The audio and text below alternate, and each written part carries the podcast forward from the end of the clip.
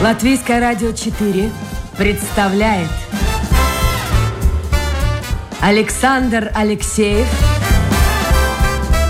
авторской программе Александр Студия.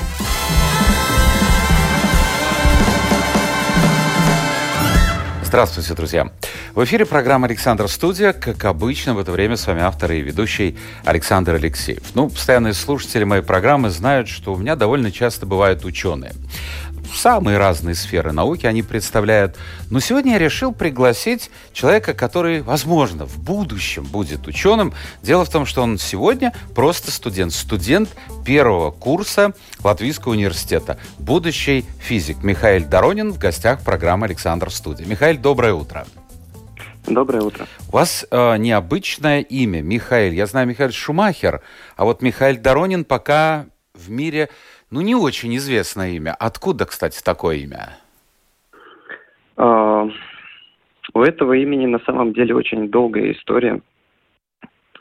А, но если коротко, то сводится она к тому, что хотели какое-то библейское имя, но которое можно было бы сократить до а, какого-нибудь для русского уха понятного имени, ну, просто Миша. А зовут вас в семье и звали в семье, друзья зовут как? Чаще всего меня просто Мишей называют. А Миша мечтает, что пройдет это к лет, может быть, 20, 30, может, 50, кто его знает, и все будут в мире, ну, по крайней мере, многие знать человека по имени Михаил Доронин. Есть такая мечта? Ну, честно признаюсь, пока у меня такой цели нету. А, скажем, большая известность – это большая ответственность, поэтому я не могу сказать, что я стремлюсь к этому. Ну что это, Михаил, вы не идете в ногу со временем. Сегодня молодежь, вот приходят преподаватели вузов, ну, в общем, те, кто работает с молодежью, говорят, что она отличается, молодежь, отличается, скажем, от нашего поколения целеустремленностью, нацеленностью на достижение результата, на успех. А вы как-то вы как-то скромно подходите к своему будущему. Ну, я не скрою. Я не скрою тот факт, что мне, мне удовольствие приносит не столько цель, сколько сам процесс – а, я занимаюсь физикой и вот этого рода деятельностью, потому что мне нравится этим заниматься. И я редко думаю о том, к чему это приведет. Можно даже сказать, я не всегда задумываюсь о последствиях. Ну, как-то странно. Слушайте, а ваши друзья, коллеги, с кем вы учитесь, сейчас вообще существует а, ну, ну, такое какое-то единение студенческое, студенческая жизнь существует? Я не имею в виду условия ковида, но, но каким-то образом вы контактируете? Или все в социальных сетях, все через интернет? А, пока не начался карантин, еще было некоторое время осенью, пока мы могли контактировать, и действительно мы активно старались это делать. Мы собирались компаниями, мы учились э, в библиотеке, в общежитии, э, старались каким-то образом вести обмен информацией, как-то советоваться, вместе решать какие-то задачи. Сейчас из-за ситуации в мире, конечно, нам это сделать сложнее. Мы перенеслись в социальные сети, перенеслись в какие-то онлайн-конференции, используем видеосвязь, э, аудио, звонки групповые. И таким образом стараемся как-то сохранить это чувство локтя товарища. А вы знаете, вот чем вы, ваше поколение, и вы отличаетесь от моего поколения. А, вот если бы этот вопрос кто-то задал мне, то тема учебы была бы, не знаю, на 225 месте. А, мы бы сразу сказали, и я, и мои друзья сказали, ой, это так было здорово. Мы учились только там перед зачетами, перед экзаменами. А такая студенческая жизнь, начиная с картошки, на которую, кстати, никто не хотел ехать, но ехали. А потом это все вспоминалось с удовольствием. Это тусовки, это дискотеки. А вот этой жизнью, мне кажется, сегодня молодежь не хватает. Ну, я не могу сказать за всю молодежь. То есть есть определенная ну, вот часть вас. молодежи в том Если конкретно за меня говорить, то я не сторонник такой жизни. Не то чтобы я против или что-то, ну, просто это не мое. А, мне как-то больше нравится заниматься тем, чем занимаюсь я. И по каким-то причинам непонятным, какие-то большие скопления людей, тусовки, ну, мне это почему-то скучно.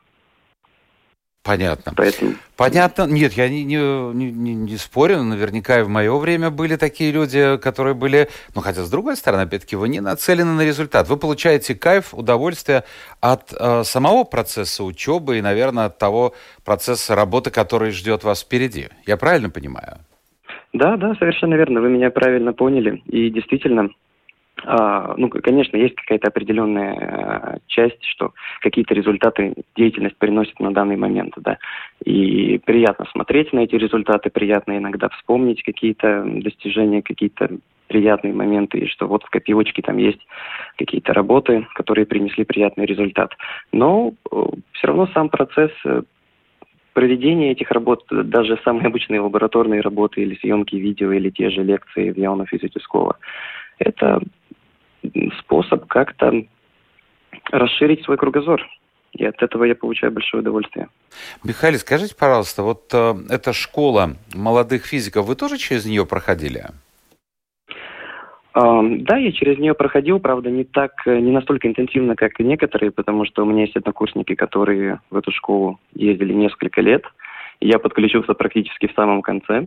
Однако, вот э, когда началось время ковида, буквально я 2-3 месяца до этого успел в нее походить, но вот этих двух-трех месяцев хватило, чтобы понять, что вот, скорее всего, это направление будет то, куда я пойду. А вообще вот э, жалуются технари, преподаватели, что, ну, в общем-то, даже если государством оплаченная программа, не всегда удается набрать группу, все хотят быть гуманитариями, а вот в технические вузы или на факультеты, ну, в общем-то, сложно набрать специалистов. А вот в эту школу приходит молодежь действительно или, в общем-то, их количество этих молодых, ну, в общем, достаточно маленькое? А, ну, опять же, вопрос заключается в том, что мы считаем большим количеством, а что маленьким. Но обычно... Рвутся, рвутся или нет? Сложно сказать, потому что мы сталкивались с такими ситуациями, когда вроде бы человек приехал, вроде бы всем занимается, потом мы узнаем, что его там, допустим, учитель составил. Да? И мы, конечно, очень яро выступаем против того, чтобы кого-то заставляли к нам приходить, однако такие инциденты время от времени случаются, и поэтому не всегда мы можем объективно вести статистику, а сколько же из тех, кто к нам приходит, действительно хотят к нам приходить.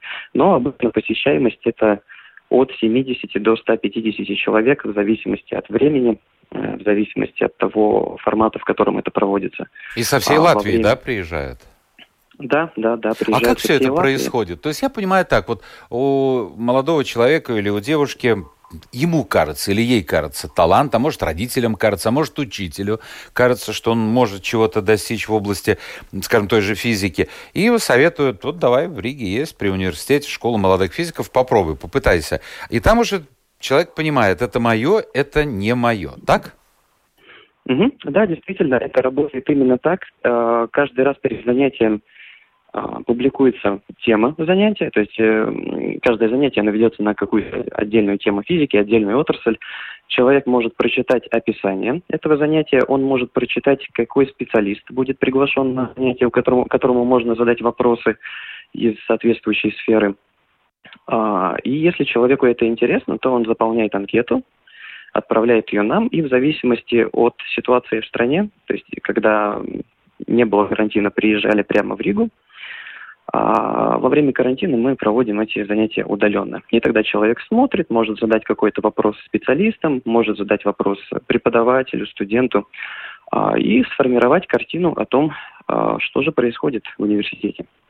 А многие посетив одно-два занятия, решают, что все-таки физика это не мое. Я пойду попытаюсь себя в другой сфере. На самом деле, да. И я считаю, что это очень хорошо по той простой причине, что а, очень часто те, кто до, э, до этого не приходили в школу молодых физиков или а, на какие-то похожие мероприятия, они приходят на курс, первый семестр учатся, их хватает шок от увиденного, и после этого они, а, потратив полгода своего времени, просто уходят. Ну и да, надо заниматься, наверное, физиков. побольше, побольше, чем у гуманитариев нагрузочка. Да, да, да. Но в любом случае школа молодых физиков позволяет эм, понять это раньше и не тратить полгода своего времени на то, чтобы это понять уже непосредственно в аудитории. Я напомню, друзья, это программа «Александр Студия». Сегодня мы пытаемся выяснить, кто приходит э, в физику, кто приходит учиться на физику и насколько велик отсев. Э, и говорим с э, ну, очень-очень молодым человеком, студентом первого курса Латвийского университета. Его зовут Михаил Доронин. И если у вас появятся вопросы, это я обращаюсь уже к слушателям, то, милости просим, заходите в интернет, домашняя страничка Латвийское радио 4, программа «Александр Студия». Михаил, вот объясните, пожалуйста, сейчас слушают программу, конечно, в основном говорящее радио слушают люди взрослые, где-то так 40 и старше. А, у них есть дети, или, возможно, если они постарше, есть внуки, и вот они вот сейчас как-то вот так размышляют. Скоро надо будет детишкам поступать, а куда поступать и как поступать. Я понял, и они поняли, что учиться сложно. Действительно очень сложно. Как вот для вас был этот первый курс, этот приход и вообще все это начало, после школы особенно? А, первый семестр, он э, нельзя сказать, что он очень сложный. Единственное, что в нем несколько, возможно, сбивает с толку, это понять, что конкретно вот от меня или от кого-то еще хотят преподаватели. Да? То есть войти в ритм. Сам материал, он не сильно сложный, и если все вовремя начать учить, вовремя сдавать все необходимые работы, не оставлять каких-то долгов, то я не могу сказать, что материал очень сложный. Однако действительно какое-то время уходит на саму адаптацию в этой системе, на то, чтобы понять, где стоит вкладывать силы, где может быть э, не стоит вкладывать силы, потому что бывают ситуации, что делаешь какую-то работу, вложишься там очень сильно, а в итоге тратишь время на то, что, в принципе, особо-то и не было нужно, а на что-то, что было нужно, времени в итоге не хватило. То есть определить приоритеты, скажем так. Да, да, совершенно верно. То есть первый семестр – это вот такое время адаптации, ничем таким сверхсложным не грузит. Если там вдруг в первом семестре оценки получились не очень, то расстраиваться не стоит, э, там потом уже можно продолжать. А с другой стороны, вот сейчас вы учитесь э, на удаленке, все это там в Zoom или еще где-то, э, ну ведь Хочется, хочется. Молодые все-таки. Природа берет свое. Хочется и потусоваться, и чем-то другим заняться. А вот так как мы в свое время в последние пару дней до экзаменов, зачетов э, начинали готовиться, такое невозможно, наверное, в техническом вузе. Но есть и такие люди. Есть и такие люди, просто им однозначно сложнее. У них гораздо больше уровень стресса на том же экзамене. И так можно. Это рабочая тактика. Никто не запрещает так делать, просто это сложнее. Однако вот э, сейчас университет стал применять политику такую, чтобы по возможности этого избежать и ставит довольно жесткие сроки на сдачу каких-либо работ, чтобы как раз-таки эти работы не задерживались. То есть сейчас такая политика применяется со стороны университета. Поэтому даже при желании не факт, что получится так сделать. Жалко, жалко. А, Михаил, послушайте, вы родились в Лепое, а жили в Павелосте. Да, да, совершенно верно. Ну, явно не научный центр Латвии, мне так кажется. Вот э, проблема, о которой я наслышан, и действительно эта проблема существует, э, разные школы и разный уровень преподавания. Очень сложно было вам войти в жизнь университета после провинциальной школы. Я не могу сказать, что это было очень сложно и прям настолько невыносимо, потому что этой темой все-таки э, интересовался довольно сильно, поэтому в какой-то мере все было попроще. А что касается преподавания в таких вот школах, это очень неоднозначный вопрос, потому что, с одной стороны, да, действительно, Uh, уровень будет пониже, чем в каких-то гимназиях с точки зрения именно той информации, тех основ, которые там можно получить. С другой стороны, все зависит, опять же, от человека и от того, чем он интересуется, потому что школа, она все-таки дает такие общего рода знания, не столько специализированные. И поэтому в любом случае, даже если человек учится в гимназии, но своей темой не интересуется, ему потом все равно сложно при поступлении. Поэтому и да, и нет. И зависит от школы, и не зависит. А вы сразу решили, вот в каком возрасте вы решили, может быть, за вас родители решили или помогли решить вопрос, что я хочу учиться в университете именно на физику? Вот когда пришло это решение? А, должен признаться, пришло оно в последний момент. Вернее, оно время от времени формировалось, но так окончательно пришло именно в последний момент, потому что долгое время я думал поступать на компьютерную графику, на компьютерный дизайн или что-то в этом роде. Даже прошел вступительные экзамены э, в Лепойском университете на Яуну Медию Максла. Но вот потом как-то все-таки склонился больше в сторону физики. Э. А что было определяющим фактором? Потому что вот, э, ну, я весьма далек и от одного и второго направления. Ну, я вот мыслю примерно, ну, как рядовой человек. Дело в том, что но если вот передо мной стоял бы выбор, и если я был бы не гуманитарием, а технарем, я бы все-таки связал свое будущее с отраслью IT, потому что, во-первых, работу ты найдешь всегда, и второе, причем не только в Латвии, можно и работать даже не выезжая за пределы Латвии на любую западную фирму, и получать хорошие деньги, и это все-таки стабильная заработная плата. Это стабильная. С физикой, мне кажется, не совсем так обстоит. Собственно говоря, вот э, этот момент вы рассматривали, как-то в семье разговаривали по этому поводу? Я не могу сказать, что мы уделили этому очень много внимания в семье. А, да, однозначно я на эту тему размышлял, неоднократно размышлял и пришел к такому выводу, что все-таки, если сравнивать физику и профессию творческую, которая связана с дизайном и компьютерными моделями, все-таки физика, наверное, будет чуть-чуть постабильнее. И к тому же физика мне абсолютно не запрещает заниматься а, и компьютерным дизайном. А в чем вы видите стабильность? Стабильность я вижу в том, что практически везде и всегда, ну, какая-то научная отрасль есть. То есть это может быть какое-то предприятие, это могут быть исследовательские институты, на крайний случай это может быть просто обычная школа, где нужен учитель физики. Михаил, ну вот э, давайте я вас сейчас разочарую. Надо же нам какой-то сюжет, чтобы был бы такой вот закрученный. Знаете, а то все когда ну, очень правильно получается. В школе э, вы понимаете, что такое современная школа. Это огромные нагрузки, люди сгорают прямо, действительно, в самом прямом смысле преподаватели, за заработную плату, которую и зарплатой назвать нельзя. Это неприличные деньги для мужчины, почему и мужчины, собственно говоря, не идут. Что касается научной деятельности, много у меня было людей из этой сферы, но там тоже проблемы с финансированием. Там нужны проекты, и эти проекты должны э, выигрывать. То есть ваше предложение по какому-то проекту должно выиграть, и конкурентов много. А с другой стороны, IT, я все, что-то я защищаю IT с первого, там, мне кажется, все-таки более, более как-то прогнозируемо. Может, я ошибаюсь? А, ну, мы можем с вами лет через 10-15 еще раз созвониться, и тогда я смогу точно ответить ага, все-таки думаете о дне завтрашнем? Вот. А, нет, я думаю о том, как ответить на этот вопрос в данном случае.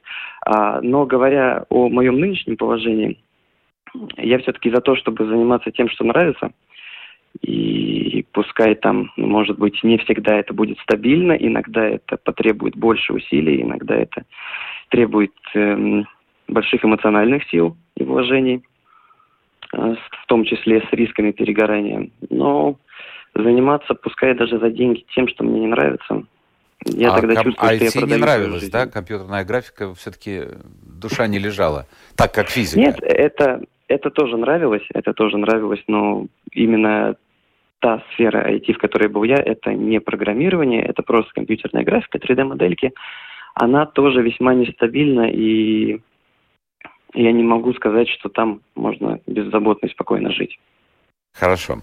Начали убеждать меня, начали убеждать. Теперь скажите мне, пожалуйста, а каким человеком, на ваш взгляд, должен быть физик? Вот по складу ума, по характеру. Сложно ответить на этот вопрос, потому что физики очень разные. Я вот, понимаю, но тем не менее, вот айтишники, в моем представлении, у меня много знакомых айтишников, они, на мой взгляд, они все одинаковые. Они могут отличаться весом, ростом, возрастом и одеждой. Нет, одежда, кстати, у них тоже всех одинаковая, если посмотреть. А, это, это так есть. Но вот тем не менее. А, ну, если мы говорим о каких-то фундаментальных качествах, то, конечно, нужна стрессоустойчивость и определенного, определенной степени усидчивость. Потому что я не могу сказать, что это такая, такое легкое занятие, которое вот там нажал несколько кнопочек и сразу все заработало. Это, как правило, сидение над какой-то проблемой долгим, долгое время. и изучение какой-то, вот пускай даже небольшой, но небольшой проблемы. Мы часто э, слышим, что, допустим, там есть какой-нибудь э, закон Киргофа, закон еще какого-нибудь ученого. И, как правило, каждый ученый за свою деятельность не так уж и много относительно открыл если так можно выразиться. Да? То есть это большая работа, усидчивая, кропотливая, и если человек готов этим заниматься, если ему это нравится, то тогда он может быть физиком. То есть нужно быть фанатиком? А, что, простите, Фанатиком нужно быть своего дела. Не скажу насчет фанатизма. Фанатизм, по-моему, это плохо. Скорее, надо просто любить то, чем, то, чем ну, свое занятие.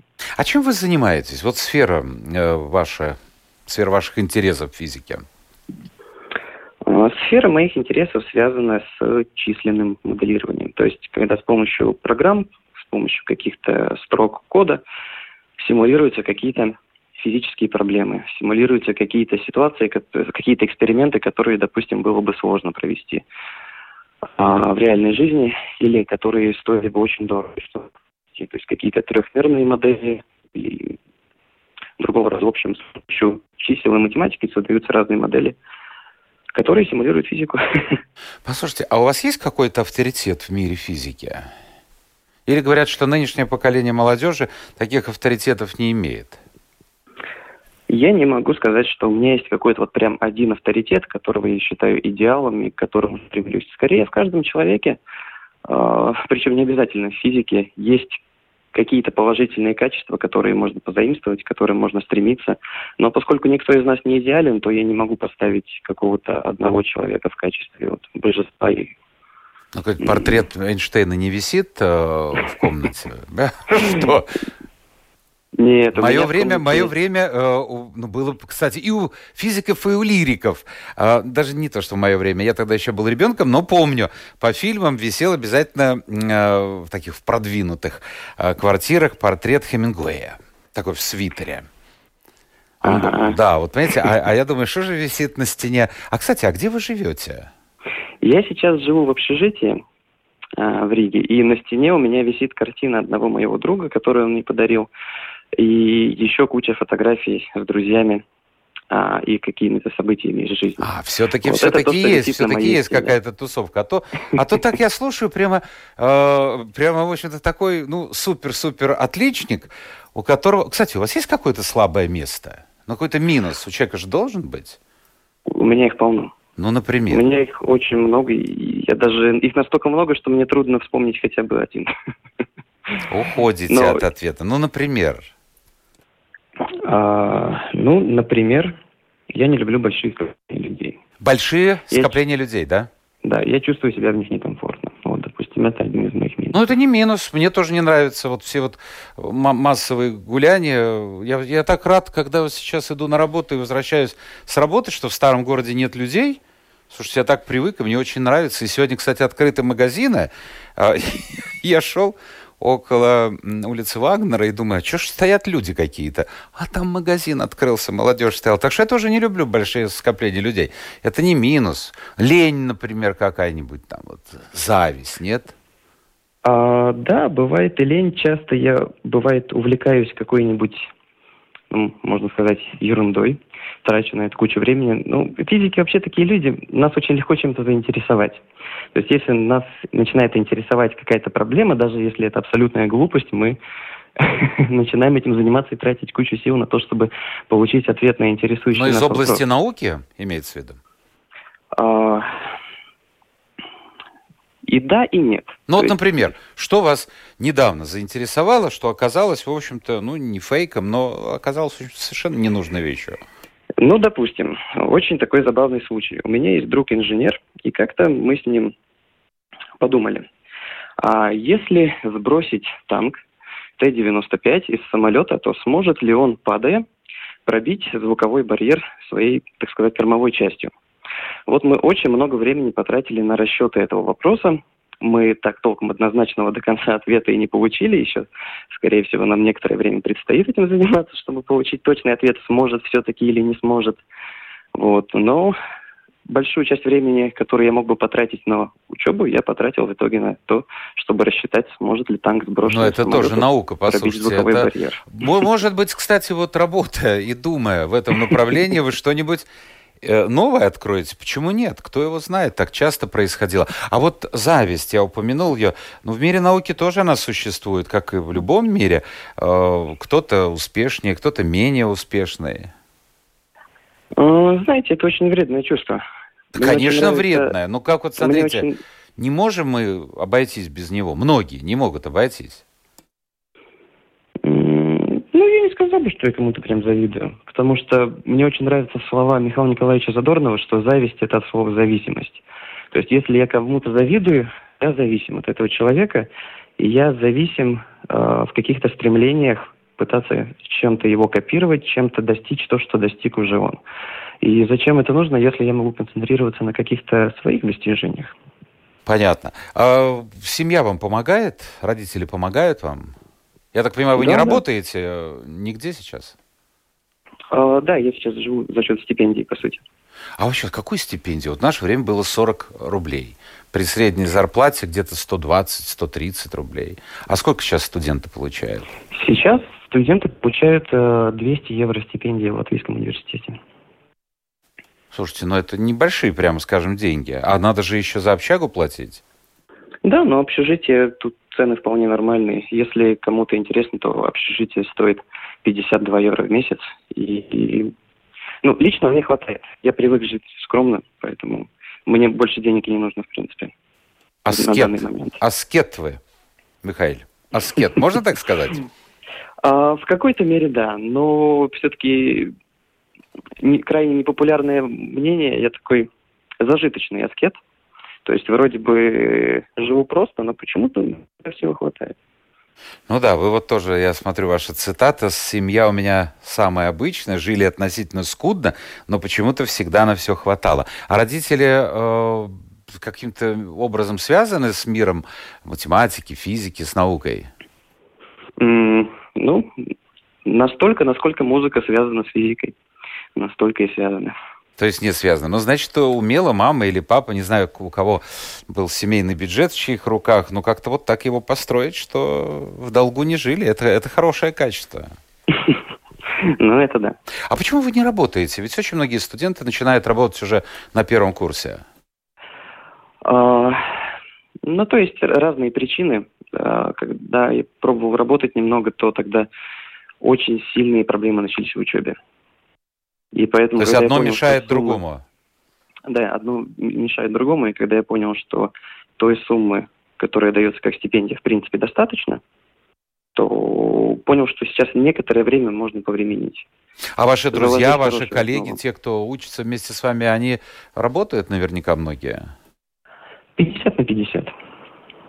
То есть очень по-разному, 50 на 50. А не планируете ли в будущем, ну, скажем, в той же в рамках Эразмуса или других каких-то программ поехать э, за рубеж, посмотреть, как там все происходит? Пока такого плана нет. Сейчас ситуация не очень стабильная. По мере ну, закончится, таких ну, закончится, закончится ковид когда-нибудь. Я стараюсь не думать о том, э, что будет или что не будет. Когда будет, тогда буду думать. И даже, не, такая и даже не думаете о том, что будет, ну, скажем, через 2-3 года, какие-то планы, перспективы? А, ну, все равно, каждый раз, когда я пытаюсь что-то такое планировать, практически ничего из этого не сбывается, поэтому я особого смысла в этом не вижу, просто вот живу. У вас есть девушка? Нет, нет. А это вот такое осознанное решение или просто не до, не до женщин пока в, в этой жизни? Что-то между этими двумя. Вот еще одна ваша фраза. Точные науки – это один из способов найти себя. Вот что вы имели в виду? А, я имел в виду, что а, иногда бывает такое чувство, знаете, когда чем-то, вот, допустим, вы занимаетесь, а вам вот кажется, ну это не ваше. Вы занимаетесь, но все время сопутствует это чувство, что делаете что-то не то. А вот физика – это та вещь, которая у меня, которая смогла меня избавить от этого чувства, что я делаю что-то не то. Понятно. Ну, давайте посмотрим, что нам пишут. А, пишут, как обычно, спасибо, друзья, это комплимент слушателям, что вы не только слушаете, но и пишете. А, так, у нас 7 минут. Ну ладно, посмотрим наиболее интересные вопросы. Вы уже, в принципе, ответили на часть вопроса Степана. Он э, спрашивает, что для вас интересно в физике. Вы уже говорили о численном моделировании. Э, чем бы вы хотели заняться в будущем и где вы вообще себя видите в будущем? Я понимаю, что вы не особо смотрите в день после завтрашний, но тем не менее – Хотели бы вы заниматься э, фундаментальной наукой или хотели бы работать, скажем, на каком-то предприятии и видеть результаты своего труда? Ну, на этот вопрос уже попроще ответить. Меня действительно больше интересует фундаментальная наука, однако с некоторыми, э, с некоторыми оговорками в направлении разработки программного обеспечения для фундаментальной науки. То есть это то, что мне интересно на данный момент – Однако, однако, все еще может поменяться, потому что, ну, будем честны, первый курс еще я знаю очень мало. Понятно. Поэтому о каких-то вещах, которые, которыми я буду заниматься, возможно, мне просто неизвестно. Вопрос, который я задаю всем ученым, э, в том числе и молодым ученым, а вас можно причислить к этой категории. Мечтаете ли вы о том, что пройдет энное количество лет? Ну, все-таки я понимаю, что не особо вы думаете, но, наверное, где-то внутри есть мечта. И вы станете лауреатом какой-то престижной не дай бог, еще и Нобелевской премии? Сложно сказать. С одной стороны, конечно, это приятно. С другой стороны, ну, получу премию, ну что. Э, давайте мы договоримся так. Михаил, если вы получите эту премию, то, то финансовую часть, если она вам не нужна, вы передадите мне, а, а диплом оставите себе. Я шучу. А, какой идеал женщины, спрашивает Алла, для вас? Должна ли она увлекаться физикой? Вообще, должны быть общие интересы в семье, а, именно общие интересы. Не, скажем так, вот жена, я не знаю, там, э, филолог, а муж физика, у них общий интерес путешествия, например, или там какой-то горный туризм. Нет. Должна ли она тоже вот что-то понимать из того, чем занимается муж? Я предпочитаю о таких взглядах особо не распыляться. Если Алле очень интересно, то она всегда может найти меня в социальных сетях и лично об этом спросить. Вот. А так, мне, конечно, не очень хотелось бы на эту тему рассуждать. Окей. Что вы думаете, тогда совершенно другая тема. Борис пишет, что вы думаете про запутанность электронов? Можно ли ее будет не только описать, но и понять? Я не знаю. Краткий ответ, я не знаю. Окей. Что для вас самое интересное в жизни, спрашивает? Самое интересное в жизни для меня – это то, чем я занимаюсь. Все. То есть, по сути, я тут уже все это время пытался примерно донести эту мысль, что мне интересно. Ну, может, кто-то сейчас делаю. подключился, только услышал угу. конец разговора. Артемий пишет, а на блошиный рынок часто ходите? О, да, блошиный рынок – это второй дом. Какие-нибудь радиодетальки, радиокомпоненты, проводочки всякие. Это блошиный рынок – это да. Какой канал на YouTube для начинающих физиков, вот вы посоветуете? Или какой телевизионный канал рекомендуете для общего развития физики и химии, пишет Артемий? Угу. По поводу YouTube-каналов. А, ну, я так понимаю, мы говорим о русскоязычных.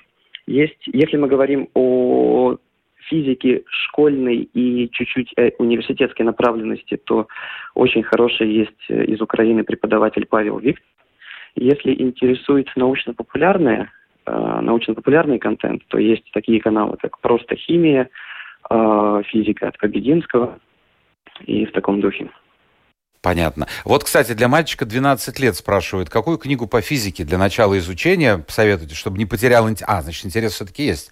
Где можно записаться на начальные курсы у вас? Но это имеется в виду не начальные. Вообще, с какого возраста вот эта школа ю... юных или молодых физиков?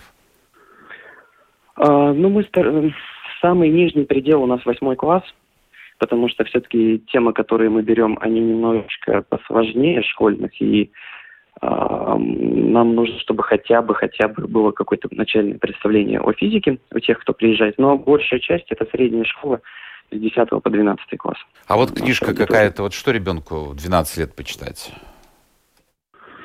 Очень хороший вопрос любая, любые научно-популярные журналы, любая научно-популярная литература, которая, э, которая не имеет каких-то явных закосов под альтернативные взгляды на мир. Ну, например, у меня в детстве была книга Нода Ригузына Шанограмота Оксфордского университета для детей вполне а, хороший вариант. А вот спрашивают, кстати, в продолжении, в догонку, с какого класса можно начать изучать физику? Ну, вот эту книжку, о которой вы сказали, э, со скольки? Там есть ограничения? Я не сказал бы, что главное, чтобы человек умел читать и чтобы ему было интересно. Несомненно. С кем, Олег интересуется, да. из э, великих вы хотели бы встретиться? Вот если такая возможность представилась бы. Ну, опять же, очень сложно. Мы уже говорили об авторитетах и что я не могу выставить конкретно какую-то личность, с которой мне прям очень хотелось. Не обязательно из мира физики. А, я сказал бы, что на данный момент у меня таких людей действительно нет. Где вы собираетесь жить в дальнейшем? Интересуется Юлия. Ну, это покажет время. Пока планирую, конечно, в Латвии оставаться, но как оно там повернется, никто не знает. Говорят, э, пишет Денис, что сейчас школьники безграмотные и нелюбопытные. Это так? Нет, нет, это вообще неправда. А, очень много школьников, кому действительно интересно, в том числе и наука, в том числе и физика, химия, многие другие. Просто часто этот интерес его либо не замечают, либо принижают, что ну, там в игрушки какие-то играют, в дурака валяют, что-то смешивают непонятное. Но такого, чтобы интереса не было совсем, ну, это неправда. Мне кажется, во всех поколениях распределение интересующихся и не интересующихся людей плюс-минус схожее. Вот а, Алекс получил образование в РТУ, факультет энергетики и электротехники, после работал инженером, проектировщиком, потом инженером-конструктором, затем самообразование в сфере финансов, совершенно другая вещь. И, уволившись с работы, стал работать на фондовом рынке, управляя своими накоплениями и накоплениями родственников. По соотношению доход, затраченное время, все идеально. Видите, человек сначала шел в одном направлении, а потом круто изменил и нашел да, себя. Да, да, действительно. Это как раз один, одна, один из тех примеров, основываясь на которые я так часто говорю, что я не могу знать, э, в какой сфере деятельности буду находиться через 10-15 лет. Да и мы не знаем, Поэтому какие сферы будут тогда. Смотрите, как все развивается. Вы согласны с тем, что пишет Гунтес, э, наука расширяет пустоту вокруг человечества? А, и да, и нет. То есть она действительно расширяет до той степени, пока человек способен в этой науке разобраться. Бывают случаи, когда наука кого-то приводит к не столь приятным последствиям, но это уже, опять же, зависит от человека и от его силы духа, насколько он способен воспринимать то, что он узнает. Михаил, еще один вдогонку вопрос. Где вы учились, интересуется Галина? Такая правильная, грамотная речь. Удивительно. Большое спасибо. Учился я в Павелости, в латышской школе а русский язык просто из семьи как есть. И, ну, в общем-то, это утверждение Алекса, я тоже согласен с этим. Не знаю, может, вы не согласитесь. Главная задача, пишет он, университета, научить человека обучаться, а дальше он сам выберет свое дело. Да, да, очень правильные слова. Не могу не согласиться. Ну что ж, у нас сегодня в гостях был э, студент первого курса Латвийского университета, будущий физик Михаил Доронин. Это была программа «Александр Студия». Э, давайте мы закончим. Э, Анна пишет про вас замечательный молодой человек, целеустремленный, интеллигентный, легкий в общении, будет известным ученым. Запомним это имя Михаил Доронин. Что вы смеетесь? Она знает, что пишет. А, спасибо, Михаил, за... А, а чем вы сейчас вот занимаетесь, сейчас вот в данный момент, закончится программа? А, в данный момент, не поверите, я свечкой нагреваю металлические прутики и измеряю их эм, теплопроводность. Понятно. Э, Михаил Доронин, гость программы «Александр Студия». Спасибо, друзья, что были вместе с нами. Завтра новый день и новый герой программы.